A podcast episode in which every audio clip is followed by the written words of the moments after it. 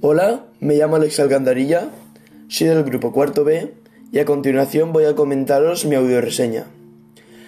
Max y Nora se conocieron en la época de Nora, pero después Nora se metió en un pasaje al cual la llevó a la misma ciudad que vivía ella por cientos años más atrás,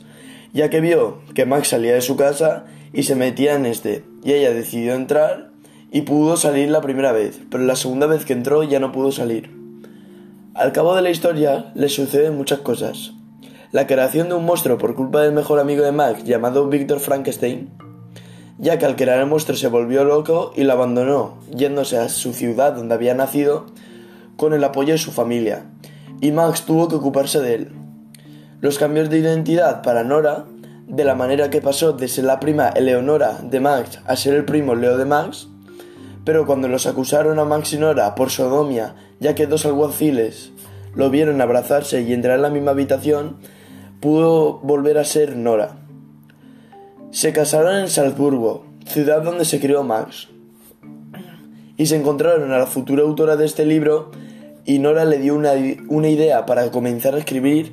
el libro que en un futuro sería uno de los más importantes sobre la literatura de ciencia ficción.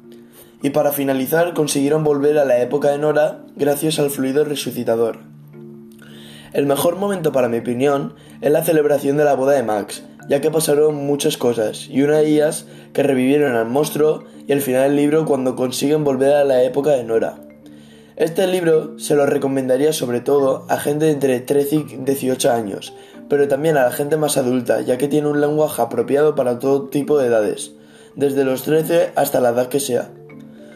Personalmente, este libro al principio me pareció interesante, pero luego se me fue yendo el interés, hasta que decidí volver a leerlo de nuevo. Y al final se me hizo muy interesante, con la aparición del monstruo, la boda, etc. Pero hubo una cosa que no me gustó de la historia, y se lo hubiese añadido, la aparición de Víctor en la boda enfrentándose a su creación.